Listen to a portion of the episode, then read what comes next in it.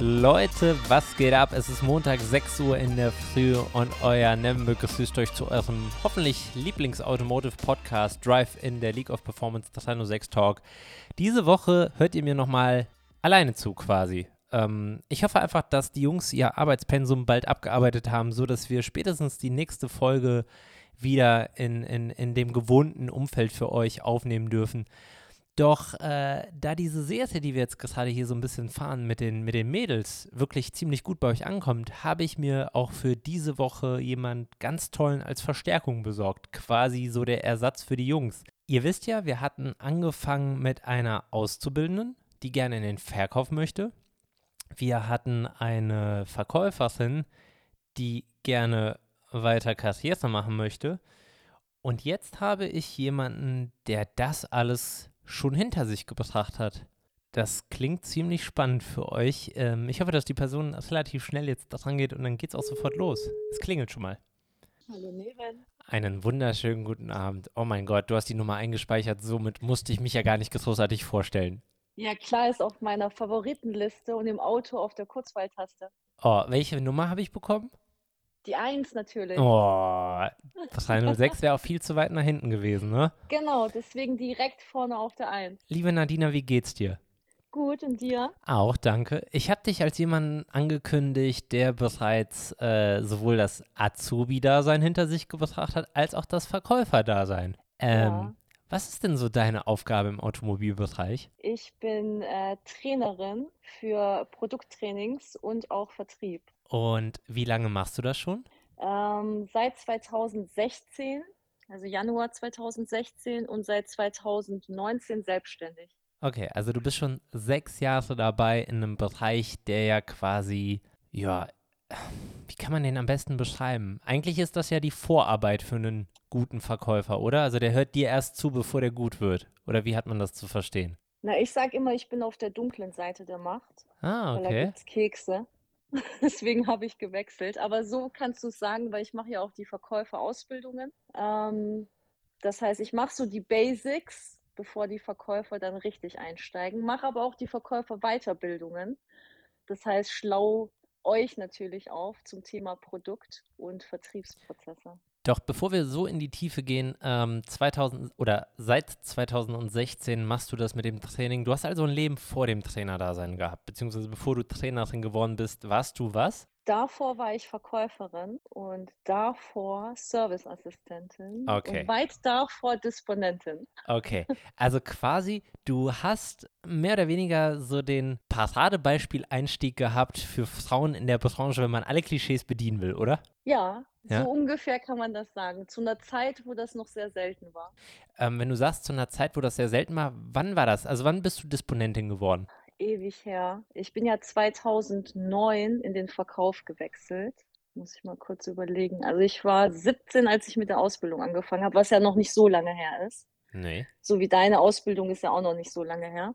Ja, danke, Ähm. das schmeichelt mir, aber es fühlt sich an wie eine Ewigkeit. Äh, Disponentin war ich mit, da ich ja im zweiten Ausbildungsjahr schon in die Dispo bin, äh, lass mich überlegen, 19.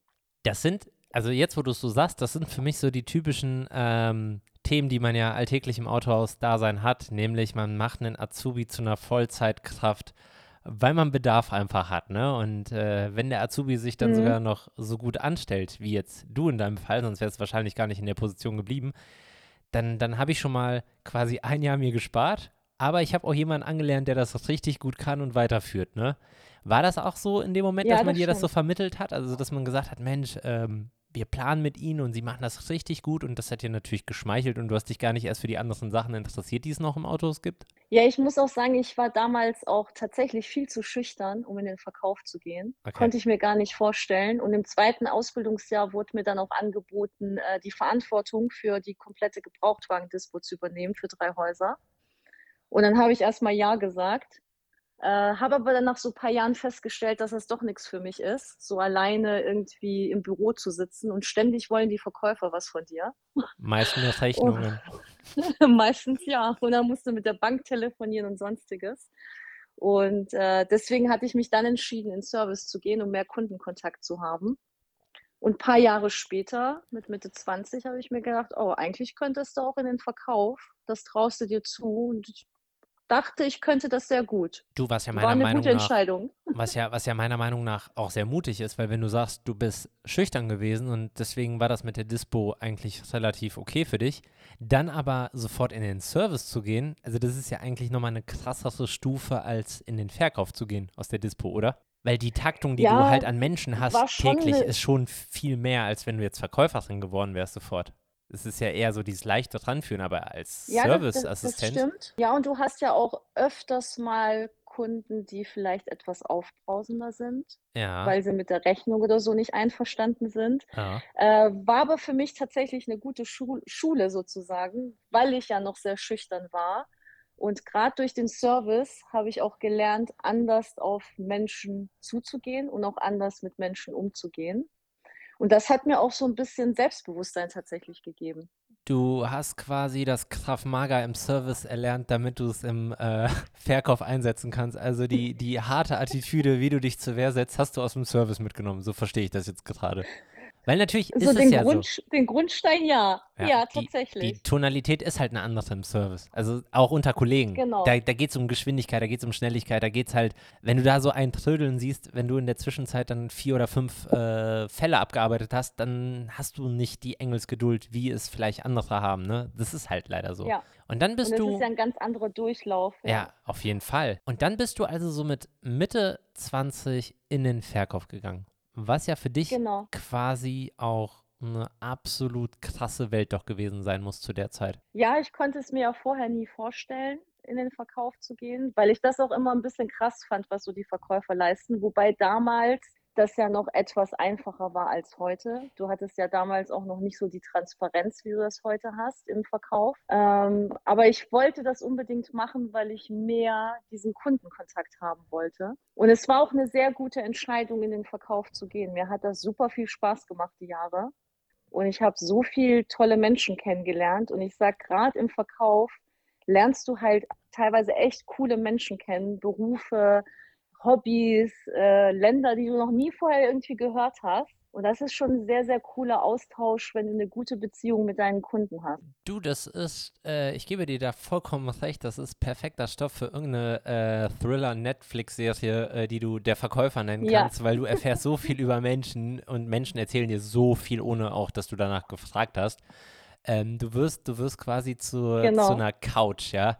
Die Leute schütten ihr Herz, äh, ihr, ihren Verstand, egal was es halt ist, in dem Moment. Komischerweise so, das ist äh, wie mit einem Friseur, ne? Also mit dem Verkäufer redest du gern darüber und du denkst dir so ab und zu in so einer Situation, ja, das ist jetzt gerade too much Info. Also das ist jetzt so, Ja, okay, es gibt, es gibt auch so. Situationen, wo du dir so denkst, genau, wo du dir so denkst, okay, wollte ich nicht wissen.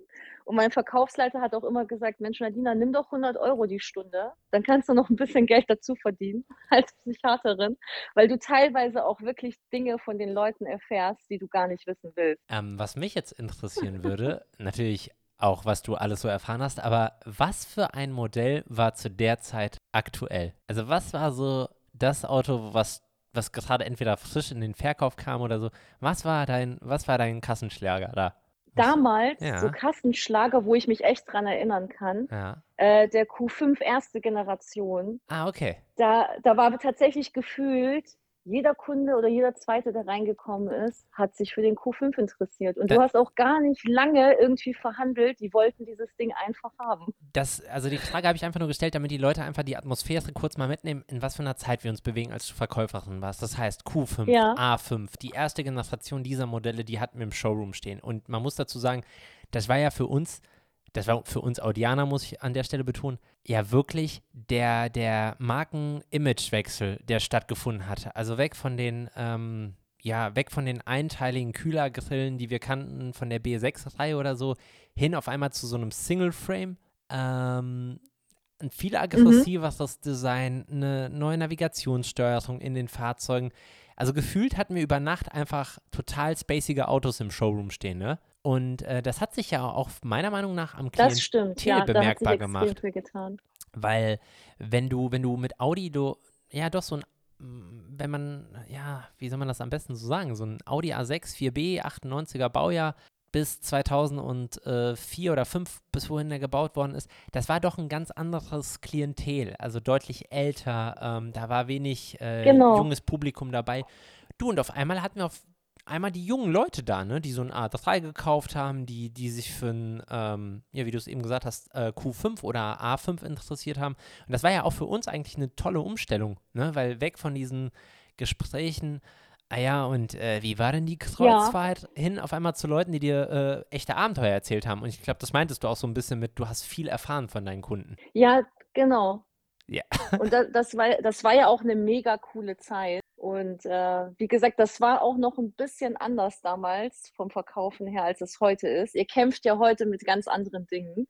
Äh, ich sage immer, früher dachtest du, okay, es wäre teilweise schwer. Aber wenn ich heute manchmal so höre, was meine Teilnehmer mir erzählen, denke ich mir so, okay, meine Anfangszeit als Juniorverkäuferin war doch um einiges einfacher, als das heute zum Beispiel der Fall ist. Du, das könnte aber auch natürlich daran liegen, dass viele, die heute einsteigen, ähm, die Erzählungen von damals kennen und gedacht haben, genauso easy wird's. Also, ähm, ist halt schwierig, ne? Es ist eine komplett andere ja. Zeitrechnung, die wir gerade äh, anbrechen. Es ist meiner Meinung nach alles noch viel schneller geworden. Es ist alles noch transparenter geworden, wie du es eingangs gesagt hast.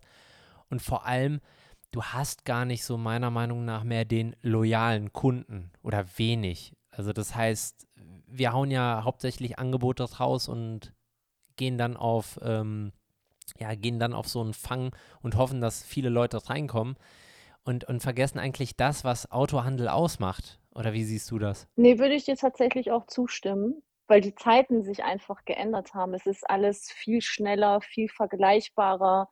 Auch die Digitalisierung macht das ja möglich. Ähm, wenn ich so zurückdenke, ich glaube 2013 war das erste Mal, dass ich Konnektivitätsdienste verkauft habe, Audi Connect. Da musstest du noch eine eigene SIM-Karte mitbringen als Kunde und kann mich erinnern, als mein erster Kunde mich angerufen hat und gesagt hat, Mensch, Frau Mayer, finde ich ja klasse, was Sie mir da verkauft haben, aber wie melde ich mich da an? Und da war kurz Stille am Telefon da habe ich gesagt, ja, ganz einfach. Sie gehen einfach auf www.myaudi.de und da werden Sie Schritt für Schritt durchgeleitet, weil ich so null Ahnung hatte. Und heute sind die Kunden halt schon so gut informiert, weil die sich selber aus dem Netz alles ziehen. Die können die Autohäuser vergleichen, die können die Augenangebote vergleichen. Und auch gerade wenn du so hier in so einem Ballungsgebiet guckst wie NRW, wo ihr auch seid, gefühlt bist du ja in 15 Minuten beim nächsten Händler. Ne, das ist viel, viel schneller geworden, als das früher einfach der Fall war. So, und da kommt ja der Faktor Mensch ins Spiel, weil da geht es dann lediglich ja. darum, wie gut ist mein Gegenüber, also ich bin jetzt Kunde und ich sitze jetzt an deinem Tisch und ich merke als Kunde, ich, ich rieche deine Angst. Ich merke, ich stelle jetzt eine Frage zum Thema Connect, was mich einfach interessiert und viele Kunden sind, wie du es schon gesagt hast, die sind vorab informiert. Also quasi, die stellen die Frage, nur um sich diese eine Bestätigung noch zu holen ist das mein Ansprechpartner jetzt auf Zeiten mhm. oder ähm, ist das einer, der hat einfach keinen Plan und erzählt mir gleich was? Also viele Kunden machen sich ja echt den Spaß. Was ich auch so nachvollziehen kann, weil wenn du dem ein oder anderen ja. Gespräch lauschst, dann schlägst du die Hände schon über dem Kopf zusammen, weil du denkst, hey, also boah, boah, wenn ich jetzt, also bevor ich das jetzt weiter erzähle, erzähle ich lieber gar nichts und sage, hör mal, da muss ich mich einlesen, bin ich, bin ich nicht ganz so fit, ähm, nimmt der Kunde dir auch nicht übel, aber dem dann zu so sagen, so, ja, wenn man mit Connect ist super geil, da kannst du auch bei Instagram und so mhm. surfen, ist fatal. Viele Kunden machen sich ja den Spaß daraus, ähm, den Verkäufer vor sich zu testen. Also gerade weil sie vorab informiert sind mit Connect und mhm. wie die Sachen alle heißen. Ähm, ja. Du kennst das ja aus deinen Trainings. Schlägst du da nicht auch an der einen oder anderen Stelle die Hände über dem Kopf zusammen und denkst dir, ey Leute, bevor ihr denen sowas erzählt, erzählt ihnen lieber gar nichts. Also sagt lieber, du, ich bin da nicht so tief in der Materie, ich muss mich selber schlau machen. Ähm, wie siehst du das? Das sage ich tatsächlich meinen Verkäufern immer, bevor du dem Kunden irgendwas erzählst, auch so Halbwissen, dann sag doch lieber zum Kunden, ey Mensch, echt eine gute Frage, weiß ich selber nicht, finden wir jetzt zusammen raus. Weil ich finde, du musst auch als Verkäufer gerade heute nicht alles wissen, sondern wissen, wo es steht und wo du deine Infos herbekommst weil du hast ja eine extrem große Informationsflut, ob es das Thema Digitalisierung ist, Elektrifizierung, äh, Assistenzsysteme und sonstige Sachen. Und du hast ja nicht nur ein Modell, sondern du hast verschiedene Modelle. Und im Gebrauchtwagenbereich habt ihr dann auch noch Modelle, die zurückliegen äh, und auch noch teilweise Fremdfabrikate da stehen. Du kannst nicht alles wissen. Und deswegen finde ich, ist es auch super wichtig, offen und ehrlich zu sein, wenn ich etwas nicht weiß. Und ich finde auch, dass gerade heute in diesem schnellen Zeitalter und Zeitalter der Digitalisierung der Punkt Mensch umso wichtiger geworden ist. Dieses Zwischenmenschliche, du musst nicht alles technisch super drauf haben, aber das Zwischenmenschliche ist wichtig geworden und das Persönliche. Und das macht auch so ein Verkaufsgespräch aus und warum der Kunde sich dann vielleicht doch für dich entscheidet, obwohl es woanders vielleicht etwas günstiger wäre. Aber für mich ist immer der Verkäufer, die Verkäuferin der entscheidende Punkt, warum ein Kunde sich entscheidet, dort in diesem Haus zu kaufen. Weil das Produkt kriegt er überall. Damit hebelst du ja auch eine These aus, dass es immer nur um den Preis geht, ne? Ja, hebel ich tatsächlich aus, weil es, natürlich hast du immer diejenigen, denen es nur um den Preis geht. Keine Frage. Gut, dem bist du aber auch als ähm, Mensch egal. Also, weil da geht es halt wirklich ja. nur um die quasi 99 Euro Leasingrate. Also du bist denen ja als Person egal. genau. Aber äh, ich bin auch fest davon überzeugt, dass der größte Teil auch bereit dazu ist, einen Tick mehr auszugeben, wenn das Zwischenmenschliche halt echt stimmt und du auf der Ebene deinen Job gut machst. Da, das glaube ich nämlich auch, weil du kannst mir sonst nicht erzählen, dass jemand äh, sich auf den Weg macht äh, zu uns Audi oder keine Ahnung, BMW, Mercedes, ich nehme jetzt bewusst die Premium-Marken, weil alles andere dem egal ist, weil es mhm. dem nur um den Preis geht. Also da geht es ja schon ums Image. Also ich will ja nicht so ein teures Produkt mein eigen nennen oder es auch nutzen oder keine Ahnung was, äh, wenn mir alles andere drumherum egal ist. Also mir ist es ja schon wichtig, was für ein Ansehen die Marke hat, was für ein, äh, was für, was für ein Fachwissen vielleicht mein Berater hat. Also bin ich auch bereit, für dieses Produkt deutlich mehr zu bezahlen. Als ich könnte jetzt auch irgendeine andere Marke fahren für deutlich weniger Geld, die mir vielleicht sogar das gleiche bietet, aber es klingt halt nicht so toll. Und ähm, was, was ich mich halt so frage, wenn ich jetzt einfach mal so ähm, Ja, und, und der Meinung bin ich tatsächlich auch. Ja, ja, sehe ich genauso. Und wenn ich jetzt, wenn ich jetzt so ein bisschen umrechne, du sagst, als der Q5 eingeführt ist und 2016 bist du ähm, Trainerin geworden. Das heißt, du warst acht Jahre im Verkauf tätig, oder? Ja, von zwei, äh, 2009 bis 2016. Ah, okay. Offiziell. Okay. Ah, so. Und ein Jahr hast du schwarz gearbeitet, oder wie? Oder so, sozusagen. Ah. Nee, ich habe hab aber zwei, 2010 habe ich dann die Verkäuferausbildung angefangen. Äh, ja, und davor war ich ja schon im Verkauf. Ey, Hatte an, halt nur noch keine Zertifizierung, aber damals war das halt auch noch nicht so wichtig. An alle, die uns zuhören, schwarz in der Branche arbeiten heißt, du hast einfach ein Jahr Festgehalt bezogen statt Verkäuferprovision. Das ist quasi Schwarzarbeit. weil dein Arbeitgeber verdient sich dumm und dämlich an dir und äh, du denkst dir, Mensch, ey, ist das viel Geld am Ende des Monats.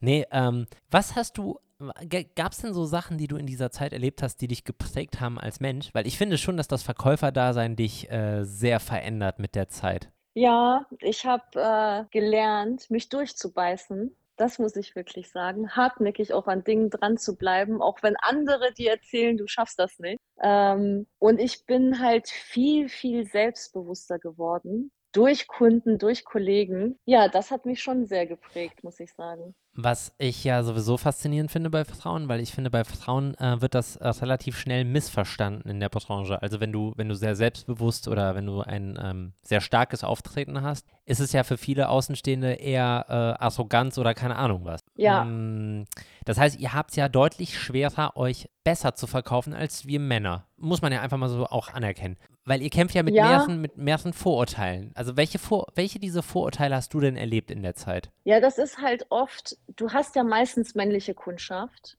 So, und wenn ich halt jetzt auch noch Jahre zurückdenke, als ich angefangen habe, gab es halt wirklich sehr selten Frauen im Autohaus im Verkauf. Ähm, was ich schade finde. Und ich finde es aber gut, dass es inzwischen nicht mehr so ist. Ähm, und das war, denke ich mal, für viele auch so ein fremdes Bild und dann so, was will denn das Püppchen mir erzählen?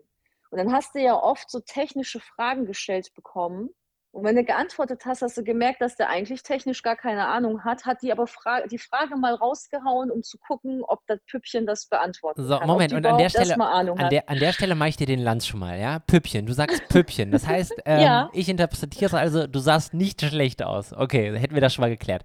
Ähm, ist, es, ist, es, ist es dann noch komplizierter quasi, weil man halt weiß, man hat ein gewisses Aussehen und äh, man weiß, dass dieses Aussehen das erste ja ist, was man gegenüber ja wahrnimmt. Also derjenige hat noch Mhm. keinen Satz mit mir gewechselt und wahrscheinlich fühlt er sich einfach zu mir optisch hinzugezogen oder hingezogen. Ähm, wie geht man, wie geht man damit um? Also macht man sich das, bist du jetzt ehrlich und sagst, ja klar, habe ich mir das als Frau zu Nutzen gemacht, aber auch nur bis zu einem bestimmten Punkt, weil äh, wenn du das nicht äh, lernst zu trennen, hast du ein Problem. Dann hast du einen Verehrer und keinen Kunden. Wie war das bei dir? Ich habe ich hab mir tatsächlich nie mein Äußeres zu Nutzen gemacht, Okay. sondern mein fachliches Wissen. Ähm, ich habe immer mehr mit meinem fachlichen Wissen als mit meinem Äußeren geglänzt. Klar war ich auch immer gut angezogen. Früher war es ja auch noch so, dass du immer Businesskleidung getragen hast im Verkauf, was sich ja heute aufgelockert hat. Ähm, aber mein Ziel war es nie, durch mein Äußeres zu punkten, sondern immer durch meine fachliche Kompetenz. Und ich war ja auch sehr schnell das äh, wandelnde Audi-Handbuch, wurde ich genannt, bei uns im Autohaus. Äh, weil als ich angefangen habe mit der Ausbildung, wusste ich, okay, ein Motor hat vier Takte. Mehr wusste ich nicht. Und ich saß oft in den Schulungen drin und das war so, okay, ich höre zwar, dass der Trainer was sagt, aber ich verstehe null. Und da habe ich mir irgendwann gedacht, das kann nicht sein, dass die Jungs aus meiner Gruppe das können und ich nicht. Und ich habe mich da so dahinter geklemmt, weil ich gesagt habe, ich will mit meinem fachlichen Wissen punkten und die Leute umhauen, dass sie sich denken, boah, hätte ich jetzt echt nicht gedacht, äh, anstatt mit meinem Äußeren. Aber klar ist es so, als Frau, äh, wenn du jetzt im Autohaus sitzt und da sitzen jetzt fünf Verkäufer und eine Frau, so und die fünf Verkäufer sind vielleicht auch alle etwas älter, dann gehen ja die meisten männlichen Kunden erstmal aus Neugier zu der Frau hin. Und das war natürlich ein Vorteil. Und wenn du dann punktest mit deinem fachlichen Wissen, ist das schon sehr cool. Okay, also konntest du dann, und das, das meine ich ja damit, also das war vielleicht sehr provokant, aber du weißt ja, wie ich es gemeint habe, ähm, nämlich Ich genauso, weiß, wie ja. ich es gefragt habe. Nein, ähm, es ist ja, es ist ja schon interessant, weil man merkt das ja selber ähm, unter, unter Männern. Ähm, nehmen wir diese Audi-Trainings, ja, also wir sind gleich bei deiner Trainerlaufbahn, aber nehmen wir diese Audi-Trainings. Ähm, viele, die Mhm. das, die das nicht kennen oder die nicht wissen, wie die aufgebaut sind, Du wirst quasi von deiner Firma, für die du arbeitest, an so einer Fortbildung, Weiterbildung, für die wirst du angemeldet. So, dann Mhm. musst du nach Ingolstadt oder je nachdem, wo die ist, oder nach München und ähm, dort wirst du in Empfang genommen. Und oft ist es halt so, dass dort diese Trainer durchmischt sind. Also da sind auf der einen Seite Männer und auf der anderen Seite Frauen und beide haben ein wirklich sehr tiefes Fachwissen, weil sonst wären sie ja da nicht da. Weil dort kommen Verkäufer aus aller Welt hin und die werden von denen quasi auf das neue Produkt, was jetzt in den Startlöchern steht, ja vorbereitet. Du kannst mich gerne verbessern an der Stelle, wo ich es falsch erzähle, aber bis jetzt meine ich, stimmte das so. Ähm, Ja, dann, dann, dann ist es oft so, dass ich bei meinen Kollegen beobachten konnte, wie sie gedacht haben, diese Veranstaltungen seien irgendwelche äh, Flirt-Events. Weil, ja, ähm, das hast du auch teilweise, ja. weil ähm, das ist dann so, dass auf einmal Typen, also die keinen Satz gerade aussprechen können, weil du bekommst die ja alle mit im Bus oder im Flieger, keine Ahnung, du lernst die Kollegen auch vorher kennen und viele kennst du auch und du weißt auch, was für ein Schlagmensch das alles ist. Und die sind dann da auf einmal und die vergessen halt total, ey, das sind Leute, die uns was beibringen sollen, weil sie sich halt optisch einfach zu diesen Personen hinzugezogen fühlen. Und wenn du das dann so von außen beobachtest, weil du eher da bist, es geht dir um das Produkt, so wie du es eben beschrieben hast, so wie es dir halt darum ging, ein relativ hohes Fachwissen aufzubauen, damit du dich auf diese Art und Weise verteidigen kannst. Ähm, so ging es vielen dort bei diesen Veranstaltungen einfach nur um, um dieses, äh, ja, mal gucken, was da geht. Entweder mit der Hostess oder mit der Trainerin. Ähm, Wobei, wobei es ja leider nicht so viele Trainerinnen im Produkttraining gibt. Ich nee, weiß ja nicht, wie viele du kennst, aber ich ähm, kenne nicht so viele. ich, also ich kenne die Bea und, Genau. und, und ich kenne dich. Also das sind zwei, das ist auf jeden Fall Ja. schon mal ein guter Und Schnitt, wir ne? zwei, oder die Bea und ich, äh, wobei die Bea nicht mehr, leider nicht mehr ganz aktiv ja mit drin ist, ähm, weil die ja eher für die Trainings inzwischen zuständig ist. Wir haben uns ja auch damals äh, kennengelernt. Sie hat ihre Trainerausbildung gemacht, als ich meine Verkäuferausbildung gemacht habe. Ähm, und sonst hast du ja leider tatsächlich äh, im Audi-Segment keine Produkttrainerin in dem Sinne. Und das war natürlich, oder gerade so anfangs, äh, diejenigen, die dich halt noch nicht so kannten, da hast du manchmal auch echt gedacht: „Sag mal, sind wir hier bei der Baggerbörse oder was denkst du, wo du bist?“ Und das finde ich dann manchmal echt traurig, äh, dass der ein oder andere dann die Person, die vorne steht, so gar nicht von der Kompetenz wahrnimmt, Nee, das ist eine eher als weibliche. Person. Also im Endeffekt Genau. diskreditiere ich da alles, was ich, ähm, was ich, was ich höre, weil es interessiert mich ja nicht, weil ich bin ja nur wegen der Optik da. Also, dass die mir jetzt Genau. gerade versucht, wie ein Hybrid funktioniert, zu erklären oder was, weil ich Idiot das ja nicht verstehe, interessiert mich gar nicht, weil ich bin ja ein Typ. Ich weiß Mhm. das ja eh. Also irgendwie komme ich ja da durch, ne? Und das, Ja. das macht es meiner Meinung nach immer wieder aufs Neue so interessant, dass Frauen in der Branche auch Fuß fassen, nicht am Counter. Also über, weit, weit, weit über dem Counter, sondern, und weit über dem Counter meine ich auch nicht im Sekretariat vom Centerleiter oder so, sondern halt wirklich im Verkauf sind, weil das ist immer noch sehr selten. Das hast du ja auch, weil die Nadine hört fleißig den Podcast, das hast du ja auch letzte Woche gehört äh, bei Vivian, die ja auch mit ihren 22 Jahren schon wirklich vor so einem Elan strotzt, unbedingt im Verkauf dauerhaft Fuß zu fassen. Und das hast du nicht Mhm. bei vielen mehr. Ne, und leider schaffen es auch viele nicht, äh, weil sie so Druck vielleicht nicht, aber die viele halten das dann irgendwann nicht mehr aus, weil es ja immer irgendwie so eine Art Konkurrenzkampf ist, die ständig beweisen, dass du auch dazu fähig bist. Und ich muss sagen, mir hat mein alter Chef hat was Gutes gesagt, äh, als ich als Trainerin angefangen habe. Hat er mal zu mir gesagt: „Geh doch nicht davon aus, dass die das denken, nur weil du eine Frau bist.“ Und irgendwann dachte ich mir, eigentlich hat das recht hat er recht, ne? Wenn jemand sagt, vielleicht ich war nicht gut oder Sonstiges, heißt es ja nicht unbedingt, dass er's gesagt hat, weil ich eine Frau bin. So habe ich mir das dann immer gesagt. Vielleicht warst du einfach nicht gut genug und machst es nächstes Mal besser.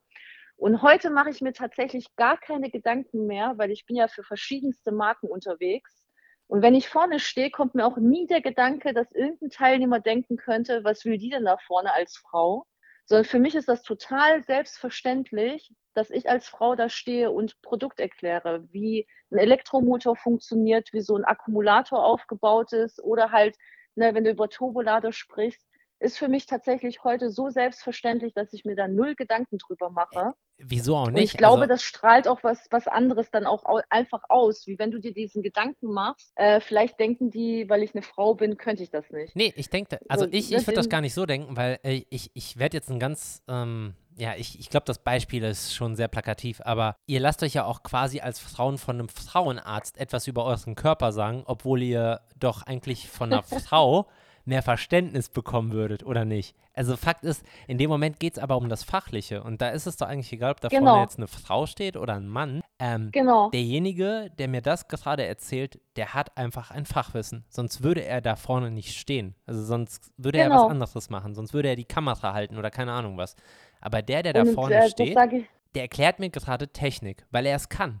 und das sage ich so oft, wenn mich auch jemand drauf anspricht, dann gucke ich immer und sage wenn er dann auch so kommt: „Wie kommt es, dass als du als Frau so technisch affin bist?“ Dann gucke ich den immer an und sage: „Okay, wer sagt denn, dass ich als Frau das nicht kann?“ Sage ich: „Es gibt einfach keinen Beruf, wo du irgendwie 'ne Schiene fahren kannst. Das ist 'n Frauen oder Männerberuf.“ Ich persönlich finde, wenn du 'n Beruf für dich gefunden hast, der dir total Spaß macht und du darin aufgehst, ist das egal, ob du Mann oder Frau bist. Du wirst den immer gut machen. Das stimmt und deshalb finde ich es auch immer noch so schade in der heutigen Zeit gerade, dass du vieles meinst, immer miteinander verknüpfen zu müssen, wie jetzt, ähm, jeder weiß ja, wer, ähm, wer, wie, wie die Dame bei Audi heißt, die ganz oben in der Etage sitzt, ne? Jeder weiß das ja, der in der Branche ist. Und, Mhm. und dennoch ist es ja eigentlich zum Teil, wenn ich so mitbekomme, ähm, was so darüber gesagt hat, dass ähm, sie den Posten hat, den sie hat, hat das immer sowas quasi von, ja, irgendwie musste ja auch die Frauenquote bedient werden.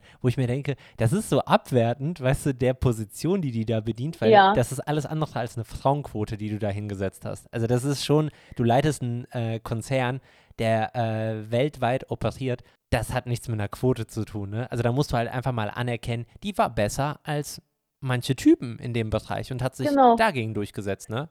Und du musst ja auch was aufm Kasten haben, um an so 'ne Position Genau. zu kommen. Genau. Und deswegen finde ich, es gibt einfach keinen Beruf, wo du in 'ne Schiene schieben kannst.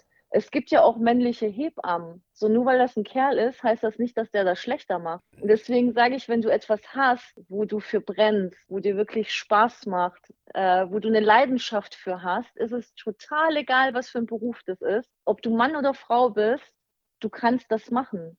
Du musst es nur wollen. So, und es ist auch total egal, was die anderen sagen und was die denken. Weil es wird ja immer die Menschen geben. Hey, aber wo wir jetzt bei dem Thema sind, ja? fällt, dir, fällt dir ein Beruf ein, der wirklich, also wo man sagt, eine Frau ist da deutlich besser drin? Ja gut, wir Frauen sind ja in vielen Dingen. Ja, besser. gut, jetzt quasi als, ja, ich überlege jetzt gerade so wirklich. Nee, weil es gibt, mein Friseur ist ein Mann. Ich finde, der macht das auch super, obwohl er ein Kerl ist. Äh, es gibt ja auch Kosmetiker, also männliche Kosmetiker, die das auch mega machen. Und genauso gibt es halt Frauen, die in der Handwerkerbranche sind oder auf dem Bau, die halt super geil in ihrem Job sind. Deswegen gibt es einfach keinen Job, wo du zuordnen kannst. Das kann nur eine Frau oder nur ein Mann machen. Und es gibt auch Frauen, die 100 Kilo hochheben können. Gibt's auch. Weißt du so? Also von dem her, ja, das, wobei was dir halt die Spaß auch macht, zum Teil 50 Prozent maskulin sind. Also das ist ein ganz komischer Schlachmensch. Ja, ja, ich, ich weiß, was du meinst. ähm, was war, was war im Endeffekt jetzt überleg mal, du warst sieben Jahre im Verkauf, ne? Damit wir so langsam mal den Bogen zu deinem äh, Trainer-Dasein ja. spannen. Du warst sieben Jahre im Verkauf. Und ähm, für alle, die uns jetzt gerade zuhören, ihr müsst das euch so vorstellen, auch wenn wir gerne zu diesen ganzen Trainings fahren, dennoch lassen sich echte Verkäufer nichts von diesen Leuten da erzählen, weil hey, wir sind die, die an der Basis sind. Wir sind die, die Autos verkaufen. Was wollen die denn von uns? Ja. Wenn man dann doch so für sich den Entschluss fasst, ich wechsle jetzt die Seite und ich wechsle sie genau auf diese Seite, über die ich mich ja selber vielleicht vor zwei Jahren lustig gemacht habe oder quasi mir gedacht habe. Auf die dunkle habe, Seite der Macht. Auf die dunkle Seite der Macht, ja. Wie war das so für dich? Also, wieso hast du diesen Entschluss gefasst und wann hast du ihn gefasst? Also ich muss sagen, ich hätte mir tatsächlich früher nie vorstellen können, Trainerin zu werden, weil ich ja weiß, wie es ist, wenn du da als Verkäufer sitzt und wenn der Trainer teilweise beschossen wird da vorne und was der manchmal aushalten muss. Ähm, aber ich habe das Angebot bekommen ähm, von dem ehemaligen Trainer von mir, der später mein Kunde war. Und muss zugeben, dass ich dann auch gar nicht so lange überlegt habe, weil ich ihn halt auch als Menschen und als Trainer so cool fand und wusste, dass es dass ich mich persönlich auch so weiterentwickeln werde, wenn ich zu ihm gehe, dass ich gar nicht Nein sagen konnte. Und Anfang, anfangs war es ein bisschen schwierig, ich muss sagen, heute, ähm, ich habe das heute in meiner Story auch gesagt, ich habe zu 99,99 Prozent Glück mit meinen Teilnehmern, weil die bei mir immer gut drauf sind. Ja, wobei ich, ich es nicht als Glück bezeichne. Es hat ja viel mit dir ja, als, als Person zu tun. Äh, das wollte ich gerade sagen. Ich glaube, du kannst halt als Trainer so eine Gruppe auch steuern. Ich habe mir zum Beispiel vorgenommen, ich möchte meine Trainings nicht so machen, wie die Trainings, die ich früher teilweise hatte wo die Leute drin sitzen und sich super langweilen, weil das total stumpf ist und langweilig und du dir denkst, okay, derjenige hat eh keine Ahnung von dem, was er erzählt. Das ist mein Vorteil, dass ich ja selber so lange im Autohaus war und selber im Vertrieb war und gut nachvollziehen kann, wie die Verkäufer denken, fühlen, was die teilweise durchmachen und dann Verständnis für habe. Und ich mache vieles immer mit Humor weil ich sage zu meinen Teilnehmern, bei mir ist im Training Spaß haben erlaubt, weil ich finde, du kannst auch super Informationen aufnehmen, dabei Spaß haben und nimmst sogar mehr Informationen auf. Bin auch immer bereit, jeden Blödsinn mitzumachen, für jeden Scherz. Und trotzdem bekomme ich Respekt von meinen Teilnehmern. Ist das deshalb, ist, ja, ist das dann wahr, dass dein Spitzname Tequila Nadina ist? Nein, war Spaß. Also an der Stelle. das habe ich noch nicht gehört. Ja, aber, aber es wäre interessant, oft, oft gefragt, ich werde tatsächlich oft von meinen Teilnehmern gefragt, ob ich auch mal schlechte Laune hätte. Und klar habe ich auch mal schlechte Laune und klar stehe ich auch mal morgens auf und denke mir so, oh nee, jetzt musst du heute schon wieder los. Äh, aber spätestens, wenn ich im Schulungsraum äh, stehe, ist bei mir wie so ein Schalter, den ich umlege, weil ich immer sage, meine Teilnehmer können nichts dafür, wenn ich vielleicht nicht gut geschlafen habe oder mir irgendwie gerade was quer liegt. Ähm, und sobald ich da vorne stehe, habe ich halt mega gute Laune und versuche die Leute damit anzustecken, weil du einfach mehr lernst, wenn du Spaß daran hast. Und ich will nicht, dass die Leute rausgehen und sagen, boah, das ist ein Training, wo ich nichts mitgenommen habe, weil mein Ziel ist immer, dass die so viel wie möglich mitnehmen, was denen aber in der Praxis auch tatsächlich was bringt und nicht einfach irgendwelche Infos, wo die nichts mit anfangen können, sondern es soll denen in der Praxis was bringen und die sollen aber auch Spaß dabei haben. Wobei ein guter Punkt das von sind dir. so meine Ziele. Wobei ein guter Punkt von dir morgens aufstehen und ich muss wieder los. Ähm, das hat sich ja doch in den letzten zwei Jahren stark gewandelt, oder nicht? Ich meine, mal abgesehen davon, du hast dich für einen noch zeitintensiveren Job entschieden, als du ihn ja schon vorher gemacht hast. Das muss man sich ja auch mal ein bisschen auf der Zunge zergehen lassen, weil du mhm. bist als Trainer, bist du ja quasi nonstop on Tour. Weil du wirst halt ja. von der Marke benötigt, du wirst dort benötigt, deine Einsatzorte sind nie in deiner Umgebung quasi, sondern da, wo man die Hotels, wo man die Flächen, wo die Trainings stattfinden. Das heißt, wenn man es genau nimmt, wenn du Pech hast, bist du noch nicht mal am Wochenende zu Hause, weil du hast Block-Trainings, wo viele Teilnehmer halt durchgeschleust werden. Ähm, du hast vorher als Verkäufer, ich sage jetzt einfach mal von 8 bis 18.30 Uhr gearbeitet und bist jetzt als Trainerin quasi von morgens bis abends unterwegs, musst dann abbauen, neu aufbauen für den nächsten Tag. Und am Wochenende musst du dann, naja, noch vielleicht deine Rechnung schreiben an die jeweiligen äh, Veranstalter, die dich gebucht haben und, und, und. Wie hat sich das in den letzten zwei Jahren für dich verändert? Warst du immer noch so viel unterwegs oder, oder war das eher so, dass du entschleunigt wurdest durch Corona und die ganze Situation und gelernt hast, halt neu zu trainieren? Also gerade das erste Jahr Corona musste ich mich natürlich extrem umgewöhnen. Äh, ich hatte im Monat, also die ersten paar Monate äh, gar keine Aufträge. Da saß du natürlich so als Selbstständiger zu Hause, hast gedacht, hm, okay, was machst du denn jetzt? Weil so lange war ich noch nicht selbstständig. Ich habe mich ja im Mai 2019 selbstständig gemacht und März war ja der erste Lockdown 2020. Ähm, und dann ging es aber los mit den Online-Trainings. Und daran musste ich mich auch erst gewöhnen, weil du bist es ja dann irgendwann mal gewöhnt nach so einer langen Zeit, dass du halt sonntags dich ins Auto setzt und dann fährst du halt sonst wohin, manchmal auch sechs Stunden Autofahrt, äh, kommst im Hotel an, baust alles auf und stehst am nächsten Tag vor deiner Gruppe und kommst freitags wieder nach Hause. Und dann auf einmal sitzt du halt in deinem Büro äh, vor einem Laptop dann hast du gerade so die Anfangszeit, keiner hat eine Kamera an, die meisten haben kein Mikrofon und es war so irgendwie, wie sich den ganzen Tag mit sich selbst unterhalten. Und dann musst du aber auch noch irgendwie die Teilnehmer motivieren, dass die auf dieser Online-Plattform mitmachen. Und das war extrem anstrengend. Und ich hatte auch so eine Anfangszeit, wo ich so ein bisschen Depri war, so, oh, jetzt musst du schon wieder da runter und machst jetzt hier dein Online-Training und keiner macht mit, weil es wirklich nicht einfach war, auch für die Teilnehmer ja nicht. Und äh, irgendwann gewöhnst du dich ja auch daran. Und heute ähm, höre ich halt von vielen Teilnehmern, Mensch, Online-Training bei dir macht echt Spaß. Präsenz hätte ich zwar mehr äh, lieber, aber es macht halt super viel Spaß. Und dann hatten wir letztes Jahr zwischendurch eine Zeit, da ging es ja wieder los mit den Präsenztrainings, habe ich mich total gefreut, und ich muss aber sagen, ich musste mich erstmal wieder dran gewöhnen, äh, auch wieder mal sechs Stunden ständig Auto zu fahren. Ich hatte ja ein Training, da bin ich ja jeden Tag wirklich an einen anderen Standort gefahren. Das heißt, du setzt dich nach 17 Uhr, baust du ab, setzt dich in dein Auto und je nachdem, wo der nächste Einsatzort ist, fährst du zwischen zwei und sechs Stunden, baust im nächsten Hotel auf, hast am nächsten Tag die nächste Gruppe. Und da habe ich dann auch gesagt, okay, Corona hat mich so entschleunigt, das war für mich früher so selbstverständlich und jetzt muss ich mich erstmal dran gewöhnen und merke auch, wie mein Körper teilweise mit diesem jede Nacht in einem anderen Hotel schlafen überfordert ist. Aber es war trotzdem cool, weil du einfach mit den Leuten wieder zusammen warst. Es macht ja mega Spaß. Also mir persönlich macht das Trainerleben total viel Spaß und ich sage, das ist halt ein Job, den ich durch und durch lebe und ich glaube, das merken meine Teilnehmer halt auch. Es ist, es ist halt auch ein komplett anderer Ansatz, wenn man jetzt sagt, also viele werden sich jetzt denken, ja, aber wo ist denn das Problem? Dann machst du halt das, was du machst, äh, einfach von einem Laptop und einer Kamera.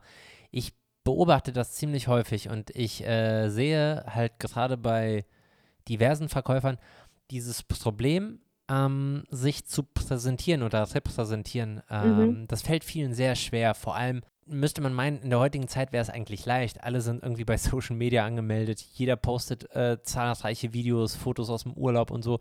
Aber sich dann in einer breiten Masse zu präsentieren mit so einem Video, mit einem Vorstellungsvideo und Kunden anzusprechen mit so einem Video, fällt den meisten schwer.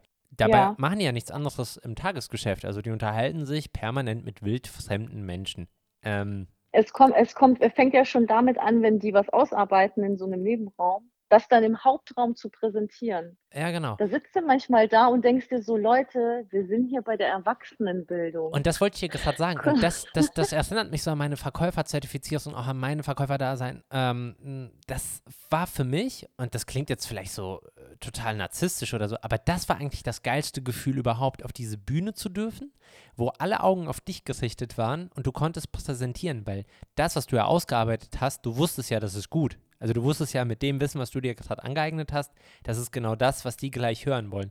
Und da habe ich für mich immer so erkannt, gerade auch bei meinen Mitteilnehmern und so, jo, alles klar, das ist einer, das ist keiner, das ist einer, das ist keiner. Fällt dir das auch manchmal dann so auf? Also das klingt dann so total überheblich für Leute, die das nicht machen oder nicht verstehen, aber du wirst, glaube ich, wissen, was ich halt meine. Du hast einfach ganz ja. andere Sinne dafür, ähm, einen Verkäufer wahrzunehmen. Oder anders gesagt, ja, du, du, das, was den Verkäufer ausmachen sollte. Du hast halt manchmal Verkäufer, so wie dich, wie du sagst, ne? Die sind dann, die gehen da vor und bam, die präsentieren und mit Charme und Witz und du merkst, die genießen das voll da vorne zu stehen. Und dann hast du halt Verkäufer, denen fällt das echt schwer. Äh, wobei ich das gut nachvollziehen kann, weil als ich Juniorverkäuferin war, so die ersten Schulungen, war das das Schlimmste für mich, vor der Gruppe zu stehen und was zu präsentieren. Deswegen kann ich die ja auch gut nachvollziehen, Allerdings diejenigen, die schon lange im Vertrieb sind, weißt du, bei meinen Junioren denke ich mir, okay, der lernt das von Schulung zu Schulung in der Verkäuferausbildung, wird er selbstbewusster, merkt, okay, das ist nicht schlimm, wenn du vorne stehst, keiner lacht dich aus, du profitierst eher davon.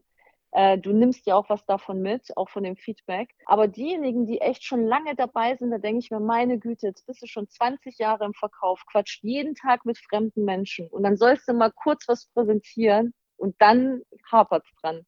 Das kann ich dann tatsächlich manchmal nicht nachvollziehen. Aber ist, ist das denn nicht eigentlich genau der Punkt, den du bei einem Junior schon von, von ihm aus äh, entdecken müsstest, dieses Feuer, das in ihm brennt, weil Verkaufen bedeutet Überlebenskampf. Also das ja. solltest du dir gut überlegt haben, ob du in den Verkauf willst, wenn du so Lasi-Fasi unterwegs bist. Davon kannst du zwar leben, aber es gibt definitiv in meinen Augen Jobs, die sind einfacher, ähm, was den Zeitinvest angeht, als ein Verkäufer-Dasein.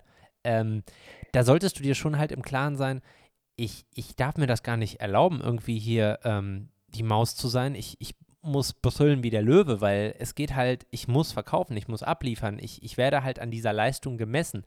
Und das fasziniert ja. mich immer wieder aufs Neue, dass es halt sehr viele charaktere Personen im nicht nur Autogeschäft, auch überall. Also wie oft bin ich an einen schlechten Küchenverkäufer geraten oder wie oft habe ich einen Versicherungssitzen am Telefon gehabt, wo ich mir gedacht habe, ey, soll ich dir das nochmal kurz erklären, wie das ist mit der Haftpflicht? Ähm, wo, wo Klar, also das, das stellst du auch schon fest. Ne? Du hast Teilnehmer, da stellst du schon am Anfang direkt fest, okay, du hättest dich echt für einen anderen Job entscheiden Du alte Karteileiche, denke ich mir dann immer, ey, hat man, du hast einfach ja. nur Glück, dass es, dass es zu viele in eurer Firma gibt. Aber ich muss halt auch sagen, du hast auch manchmal welche, die anfangs halt noch nicht brüllen wie ein Löwe und du dann enormen Sprung bei denen hast und siehst die Weiterentwicklung, wenn du denen so, was du zeigst, wo sie da und bis hier und da ein bisschen an der Stellschraube drehen können. Das ist ja auch so der Job von einem Trainer, etwas aus dir rauszulocken, was er in dir sieht. Weil du hast manchmal wirklich welche, wo anfangs ein bisschen schüchterner sind und dann am Ende der Ausbildung, ey, sind das so mit die besten Verkäufer. Aber klar hast du auch diejenigen, wo sich halt von Anfang bis Ende nichts tut. Wobei du meiner, denkst, du würdest dir selber einen Gefallen tun, wenn du dir echt einen anderen Job suchst. Wobei meiner Meinung nach, auch. meiner Meinung nach, ihr seid ja quasi die Instanz, die einen Diamanten noch ein bisschen mehr schleift und ihm noch ein bisschen mehr mhm. Glanz mhm. ähm, gibt, weil ihr, ihr, also ich erinnere mich gerne an die Trainings zurück, du kommst dahin, du warst schon total geflasht von der Marke, du warst sehr euphorisiert mhm. von der Marke, aber wenn du nach ja. so einem Training nach Hause fährst, ey, komm mir bloß nicht mit einer anderen Marke an, ne? Das ist dann so dieses ja. so, dass du, dass du schon quasi ähm, den Leuten, die mit dir da warst, auf den Sack gehst, wie geil die Marke ist. Ja, das ist halt einfach so. Du bist ja. total, ähm, du hast die rosa-rote Brille auf. Ähm, ja, ich sag auch, ich sag auch heute noch, ganz ehrlich, meine Trainer damals, die haben mich so zu einem Diamanten geschliffen und ich bin denen bis heute dankbar dafür. Ich arbeite mit beiden heute auch zusammen. Ähm, und ich glaube, ich hätte mich nicht so schnell so entwickelt, wenn die zwei nicht gewesen wären. Und das ist ja das Schöne, wenn du Teilnehmer hast, die irgendwann mal sagen, ey, ich bin dir echt dankbar dafür, ich habe durch dich so viel mitgenommen. Oder wenn die in die Betriebe gehen und beim nächsten Training wiederkommen und sagen,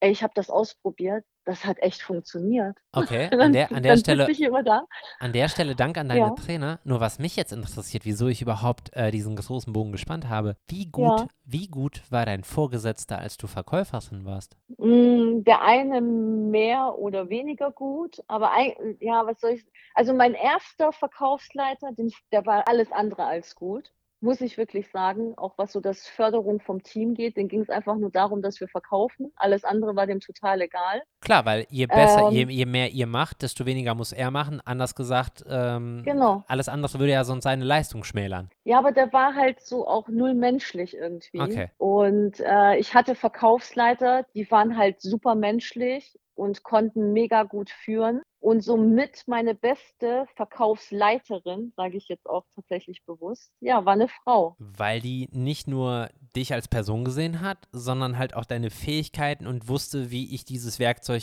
richtig einzusetzen habe, dass, naja, nicht nur die Person, also ich will ja, dass mein Verkäufer ja erfolgreich ist oder meine Verkäuferin. Also Genau. muss ich doch das Beste aus ihr rauskitzeln. Und der, der positive Nebeneffekt ist ja, dass automatisch auch diese Verkaufsleiterin mehr Erfolg in dem Moment hat, weil die Zahlen passen, die Zahlen stimmen, die Quoten sind gut. Ähm, ich, ich beobachte das einfach und ich finde, das ist leider etwas, wir haben so eine hohe Erwartungshaltung mittlerweile ans Personal. Ähm, wir schicken die zu diesen Trainings, wir melden die irgendwo an. Ähm, wir sind aber irgendwo, irgendwo nicht bereit, die Zeit zu investieren, die ein solcher Diamant auch manchmal benötigt, bis der fertig ist. Mhm. Ähm, findest du nicht auch, dass du das quasi auch von deinen Teilnehmern mitbekommst, also dass viele da hinkommen und sagen, krass, also du siehst in mir mehr als mein Standort, wo ich gerade bin, oder ist es so, dass man sich gar nicht so weit öffnet, weil man halt äh, sich das nicht eingestehen will? Doch, also das hast du auch, ähm, dass du Teilnehmer hast, die echt gut sind, aber null gefördert werden. Ähm, auch Teilnehmer, die unglücklich sind in ihren Betrieben, weil sie nicht gefördert werden oder weil Dinge nicht alleine machen dürfen. Ich finde halt, wenn du da einen Verkäufer sitzen hast und der darf dann nicht mal selber eine Preisverhandlung führen, sondern kommt immer der Chef dazu,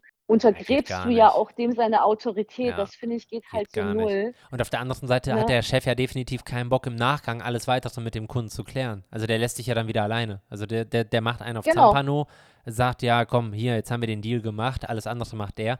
Aber der Chef will nicht angerufen werden, wenn irgendwas schief geht. Ne, und das ist halt auch so 'n bisschen wie: „Ja, ich muss jetzt meine Mama rufen, Ja. die, äh, klärt dann das jetzt und später mache ich dann weiter.“ Und das finde ich halt nicht gut und, ähm, es tut mir dann auch oft leid, wenn du welche hast, die echt gut sind, ne, die wirklich gut sind und dann aber nicht so gefördert werden in ihren Betrieben und auch nicht sich so entfalten können. Äh, tut mir tatsächlich leid. Und ich habe ja oft auch Gespräche mit Teilnehmern, wo du dann da sitzt, so nach dem Training, dich mit denen unterhältst und die dir auch so ihr Herz ausschütten. Und ich bin auch immer für die da. Ich sage auch immer, ich kämpfe auch wie 'ne Löwin für meine Teilnehmer und ich bin auch gerne für die da, weil du kriegst ja auch super viel zurück von denen. Äh, nur sind dir da halt als Trainer auch die Hände gebunden. Du kannst da nicht viel tun.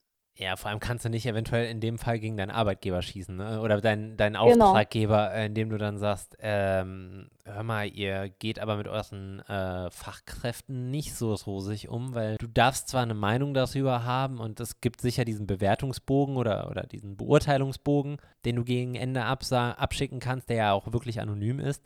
Nur ähm, letzten Endes ich glaube, viele, viele der Händler wissen ganz genau, wo ihre Probleme sind und es ist halt sehr Ja. komfortabel. Äh, Es ist sehr komfortabel, weil bis jetzt äh, beschweren sich die wenigsten, um es mal ehrlich zu formulieren, ne? Ja, ist tatsächlich so. Und grad wenn du dann als Trainer irgendwie junge Leute da sitzen hast, wenn du so 'ne Verkäuferausbildung machst und dann auf einmal an jemand anfängt zu weinen, das tut mir dann total leid, ne?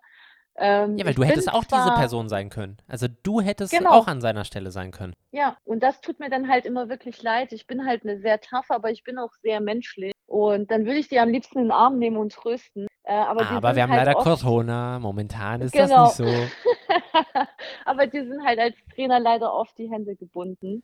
Ähm, und ich würde jetzt auch nie schlecht über 'n Autohaus reden oder mich da einmischen, wie die jetzt die Personalführung haben, weil ich auch nicht den kompletten Einblick habe. Das Ne, steht mir nicht zu, Das ist ne? auch ein ganz schwieriges Thema, genau, weil ähm, du, du ähm, nagelst den Punkt hier genau richtig. Ähm, es ist ja oft ein Empfinden und man sieht das große Genau. Ganze nicht. Also das ist wie das Empfinden, dass der Verkäufer, der gerade an seinem Tisch sitzt und nicht aufsteht, um mich zu begrüßen, einfach keine Lust hat. Dabei hat derjenige vielleicht einen Aktenberg, den er abarbeiten muss oder der bereitet gerade für seinen Termin was vor, ein Kunde will eine E-Mail beantwortet haben. All das sehe ich erstmal nicht. Aber meine persönliche Wahrnehmung ist, der Typ will nichts verkaufen. Der bleibt einfach sitzen. Genau. Und- Und, und- Kunden haben ja auch den Einblick gar nicht dazu. Genau, und, und so ist das teilweise auch bei diesen, bei diesen Leuten, wie wir es gerade besprochen haben, die halt sagen, äh, meine, meiner Firma bin ich scheißegal, ähm, sehen aber im Hintergrund nicht, was die Firma alles in Bewegung gesetzt hat, um dich dahin zu bekommen oder um die Kosten für dich zu tragen oder, oder, oder. Das ist halt ein großes Ganzes. Nur Fakt ist, Genau. bei vielen denke ich mir,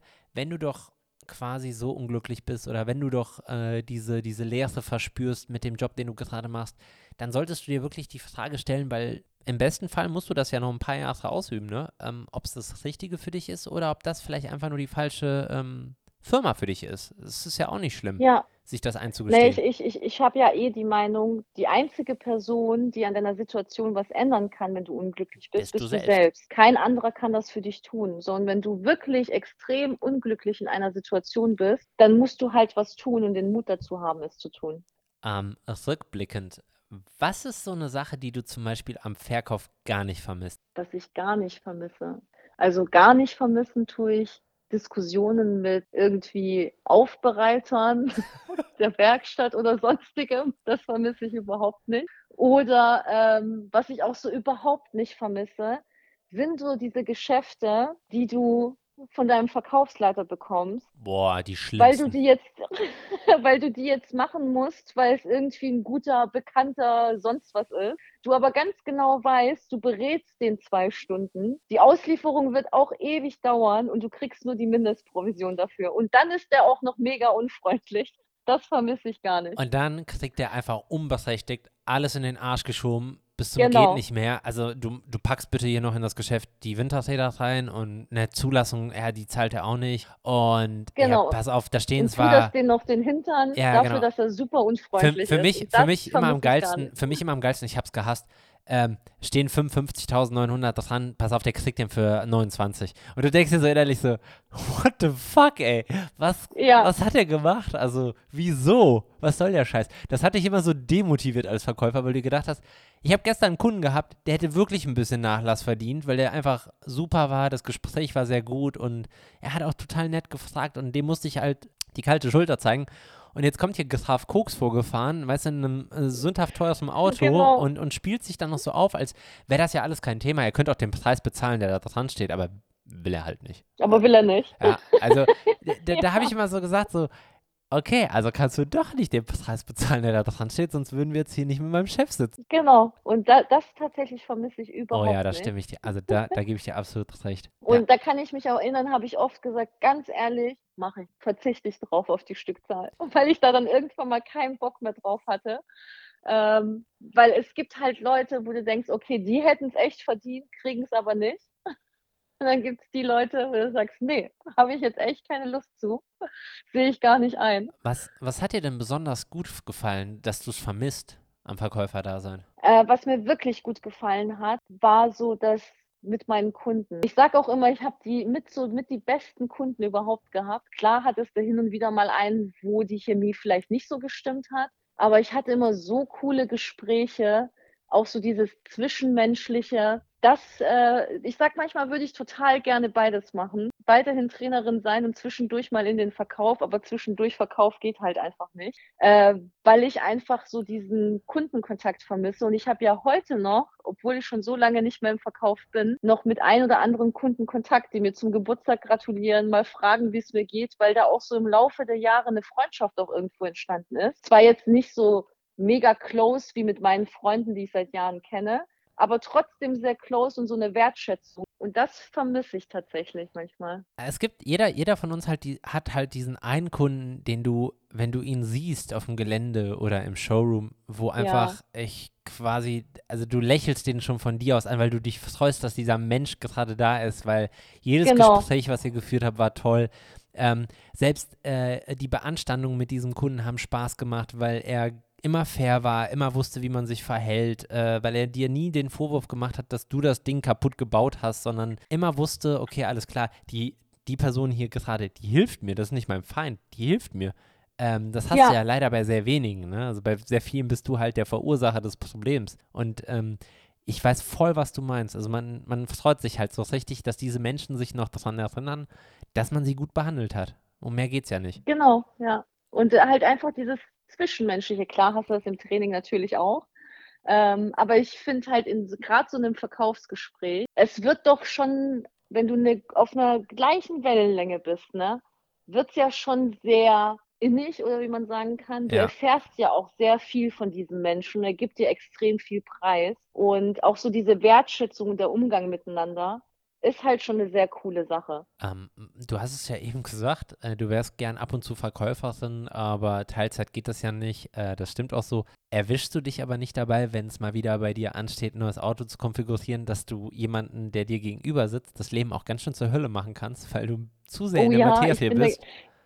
ich bin, ich, also ich bin eine schwierige Kundin, muss ich echt zugeben, weil ich dann manchmal da sitze und mir denke, okay, du beherrschst nicht mal die einfachsten Basics. Und dann muss ich aber, nutze ich das manchmal auch tatsächlich aus. Ich mache mir da einen Scherz draus. Die äh, Nadina ist quasi so der äh, private Testkunde für keine Hersteller. Die macht euch das Leben zur Hölle. Ihr schwitzt euch einen ab genau. und fragt euch, wieso macht sich diese Person so viele Notizen auf ihrem Blog? Ähm, ja, das einzige Verkaufsgespräch, wo du am Ende als Verkäufer direkt eine Bewertung bekommst, in die Hand gedrückt und keine Bestellung.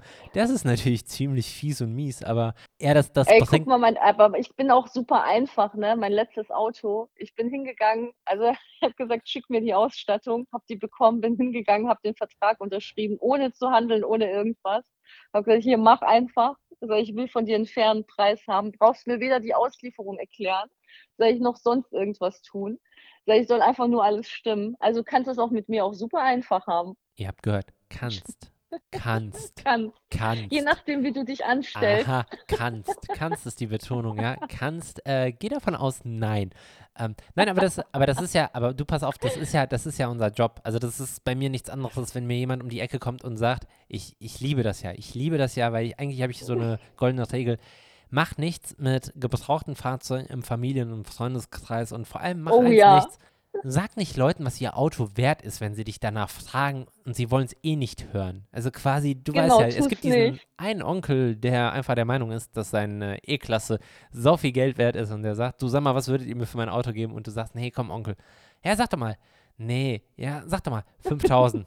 Ey, und dann kommen so Beschimpfungen in deine Richtung, so nach dem Motto, du kleiner Rotzlöffel, was nimmst du dir genau. für ein Recht raus? Ich hab früher deine Windeln ja, genau, genau. was fällt dir du ein? Du willst mir sagen, du hast Ahnung. Und dann denkst du so, ja, okay, genau das ist der Punkt, wieso ich diese Grenze genau. nicht überschreiten wollte. Aber das ist nun mal so. Ähm, ja, das stimmt. Also man sollte auch nie an Freunde, Familie an Auto verkaufen. Was steht dieses Jahr noch bei dir an? Also sind schon die ersten Trainings geplant, weil quasi, man liest das ja jetzt von Tag zu Tag immer mehr und mehr, es sollen immer deutlich mehr Lockerungen kommen. Ist dein Jahr schon durchgeplant oder wird das quasi ab dem Zeitpunkt, wo Lockerungen kommen, geht das so schlagartig los, dass die Termine reingeflattert kommen? Ja, also ich muss sagen, ähm, zu dem Zeitpunkt normalerweise im Februar äh, ist dein Terminkalender eigentlich voll, weil bei uns Trainern ist äh, spätestens September das Jahr davor ist ein komplettes nächstes Jahr geplant. Äh, dieses Jahr ist das erste Mal, dass nicht mein kompletter Terminkalender voll ist, weil ja auch keiner weiß, wann geht es denn weiter mit den Präsenztrainings. Und äh, das war aber letztes Jahr auch so.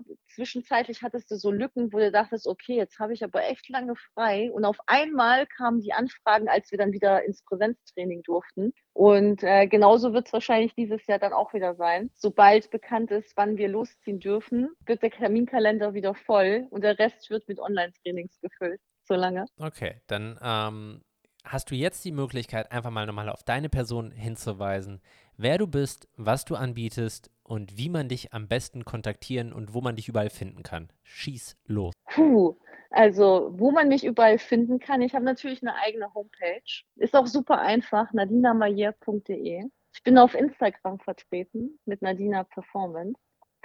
Ähm, und was biete ich an? Ich biete äh, Produkttrainings an, das für jegliche Marken. Ich muss sagen, ich bin inzwischen die Elektromobilitätsspezialistin den ganzen Marken, biete Vertriebstrainings an, Einzelcoachings. Eigentlich mache ich alles rund um Thema Automobil und Vertrieb und Kommunikation. So, ich hoffe, ihr Kurz habt das gefragt. alle gut verstanden. Ähm, Buchungen gehen bitte über das LOP 306 Artist Management sein, ja? Und wir leiten das natürlich weiter. Äh, nein, wir können es euch nur empfehlen, weil Nadina hat bei uns auch schon ein paar Schulungen in-house gemacht. Ähm, wir stehen ähm, auch so permanent mit Nadina in Kontakt und das ist wirklich so, wie diese Folge ist. Nadina ist so, wie ihr sie gerade erlebt habt. Also Nadina ist keine Mogelpackung. Also niemand, der euch äh, irgendwas vorspielt, sondern, also wenn ihr Nadina bucht, meiner Meinung nach bekommst du auch Nadina. Ja, das stimmt. Ja? Auch ich mache auch Moderation übrigens, ne? Also falls du mal jemanden brauchst, der dich anmoderiert. Oh, das, kann das, ich das also, auch. Also wenn ich irgendwann mal so weit bin, anmoderiert zu werden, dann nur von dir. Dann nur von ja, dir. Ja, bitte, darauf bestehe ich. Ja, siehst du, haben wir doch jetzt gerade schon mal geklärt. Ähm, ja. Ey, das war eine richtig coole, knackige Folge, ja? Ähm, es hat auch wieder so Spaß gemacht, mit dir zu quatschen. Ich könnte ja wirklich stundenlang mich mit dir unterhalten. Ja, das, das habe ich. Aber das würde den Rahmen sprengen, ne? Nee, man muss halt einfach nur öfter miteinander quatschen, äh, weil wenn jemand was zu erzählen hat, dann sind wir es Automobilisten, denn das, was wir erleben, damit kannst du Bücher füllen. Aber ja. du musst dir auch Gedanken machen, in welche Richtung du gehst. Wird es eine Crime-Schiene, wird es ein Thriller? Also es ist alles vertreten. Ich glaube, glaub, wir zwei können alles bedienen, Ey, weil wir zwei auch ohne Punkt und Komma den ganzen Tag reden. Ja, ja, definitiv. Fifty Shades of Luck. Ja, das ist definitiv, das ist definitiv etwas, was wir euch bieten könnten. Ähm, ja. Liebe Nadina. Wir könnten ja auch mal so eine Abendshow, Abendshow machen, weißt du? So nach 22 Uhr, wo es einfach darum genau. geht, okay, wir haben euch jetzt alles äh, hier erzählt, was so geil ist am Verkäufer da sein und wie äh, so cool das ist, wenn du, wenn du, wenn du so da into it bist. Aber ey, hört uns mal jetzt bitte zu, macht's nicht, tut's nicht. Ey, ja. diese Branche, die, die, die frisst eure Seele. Guckt euch alle genau, den Film. Auf keinen Fall. Nee, guckt euch, guckt euch alle den Film im Auftrag des Teufels mit Al Pacino und, und äh, Keanu Reeves an. Und genau so ist die Branche. Ja, so, so musst du das Un den Leuten. Ungefähr so. So, so, so musst du es da verkaufen. So, so ungefiltert musst du denen das sagen. Und dann sind die dann so, so ja. weißt du, so, ah ja, okay, dann gucken sie sich den Film an, denken sich, boah, ey, der ist aber und relativ schnell erfolgreich dann, geworden. Und dann fragen die sich, und wieso sind die zwei noch so gut drauf? Verstehe ich nicht. Du, was es ist halt. Die? Nee, das ist, das, das hat ja, glaube ich, nichts mit Nehmen zu tun. Also es hat einfach damit was zu tun. Wenn du etwas ja wirklich willst, dann lässt du dich ja auch auf einen gewissen Wahnsinn ein. Und wenn du da bereit bist, alles dafür zu geben, und ich rede nicht immer von Opfern, also das finde ich, ist, ist ein falscher nee, Begriff. Das ich auch nicht. Es ist eine Hingabe. Es ist von den Leuten, die es wirklich wollen, einfach eine pure Hingabe.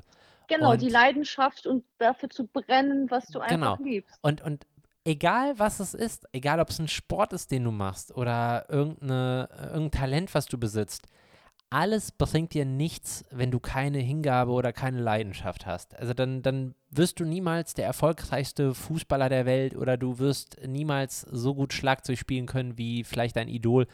Alles das bringt dir nichts. Und so ist es halt auch einfach mit den Dingen, die es im Automobilbereich gibt. Also ich gebe, es ist auch egal, welche Abteilung. Egal, ob es der Verkauf ist, egal, ob es der Service ist, ja. egal was. Es gibt auch Leute, und das glauben oft die Leute nicht, die im Service sind, die permanent versucht werden, abgeworben zu werden, weil sie so gut stimmt, sind in ja. der Materie, die sie machen. Also wirklich, wo teilweise Serviceberater ein Gehalt verdienen, was über dem ihres äh, Serviceleiters liegt, weil man einfach weiß, ey, wenn wir den ziehen lassen, das kostet uns richtig Kohle. Und ich finde es halt auch wichtig, das zu lieben, was du tust und dafür zu brennen, weil das machst du ja die längste Zeit deines Lebens.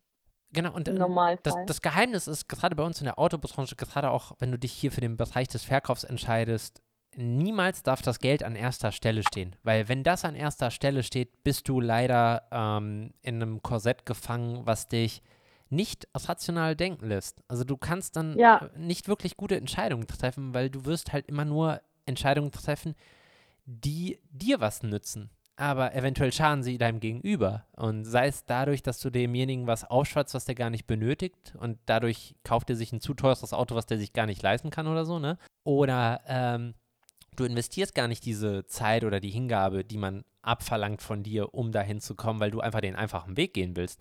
Das, das wird schnell ein Reinfall. Also so einfach ist das halt, ne? Ja, das ist, ist finde ich, ein gutes Abschlusswort von dir sozusagen. Ja, ich bin, also wenn ich, wenn ich, äh, das ist so, Wenn ich du frage mich dann kannst, immer, dann das. nee, ich frage mich dann ganz oft, wenn ich so dann zurückblicke, woher habe ich auf einmal diese Weisheit gehabt? Hä, ist jetzt alles weg wieder. Jetzt, jetzt ist wieder Und, und, das, und das mit deinen zarten 25, das ist boah, faszinierend. 25 erwähle ich gerne. Weißt du, jetzt, klar, das, das war jetzt gerade nochmal die Erinnerung, Ja, ist von doch, wie lange ich erst zwei, dabei drei Jahre bin. her. Ja, Ist erst zwei, stimmt, drei ey. Jahre her. Und ne? das von der 30-Jährigen, ey, mein Gott, ey. Ja, danke. Ja, das ist, das ist ganz schlimm, dass diese Zeit halt in der Autobranche einfach so an dir vorbeizieht. Das ist leider Ey, so. Und Da sagst du was, ja. als du gerade irgendwas von Q5 eingeführt gesprochen hast, das war so für mich, als wäre es gestern gewesen. Und wenn du aber mit unseren Kunden sprichst, die dann, die können sich gar nicht mehr daran erinnern. Aber für uns sind diese Und zu Ereignisse, welcher waren das nochmal? ja, genau. Also für uns sind alles diese Ereignisse, die halt ähm, so stattgefunden haben in unserem Automobilistenleben, das ist gestern Ja. passiert.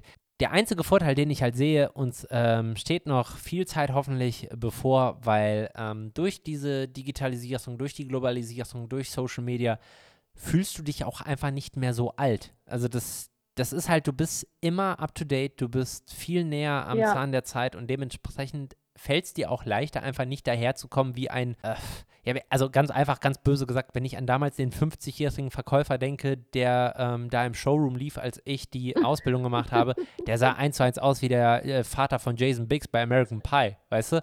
Ähm, das, Das, ist hat, ein Weltenunterschied zu heute. das ist im Weltenunterschied zu heute. Also heute ist alles einfach viel jünger, viel moderner und ähm, ich hoffe, das bleibt auch so. Und ich hoffe, das, ähm, das wird auf jeden Fall so bleiben. ja. Wie sagt man doch so schön, die 40 ist die neue 30 und 50 Ach. die neue 40. ich, sowieso, sowieso. Ähm, ich hoffe, wir laufen uns dieses Jahr mal persönlich über den Weg bei einem der Trainings. Ich äh, gucke ja Das fleißig immer auch. in die Kalender. Wir können uns aber auch so über den Weg laufen. Ist ja nicht so, dass wir hier äh, Welten Also du, kann, du, kann, du kannst ja beim Buchen sehen, ne, welchen Trainer du buchst. Ja, das, das habe ich letztens schon versucht, das ging aber nicht. Also das war. Ja, geht jetzt wieder. geht das geht jetzt wieder?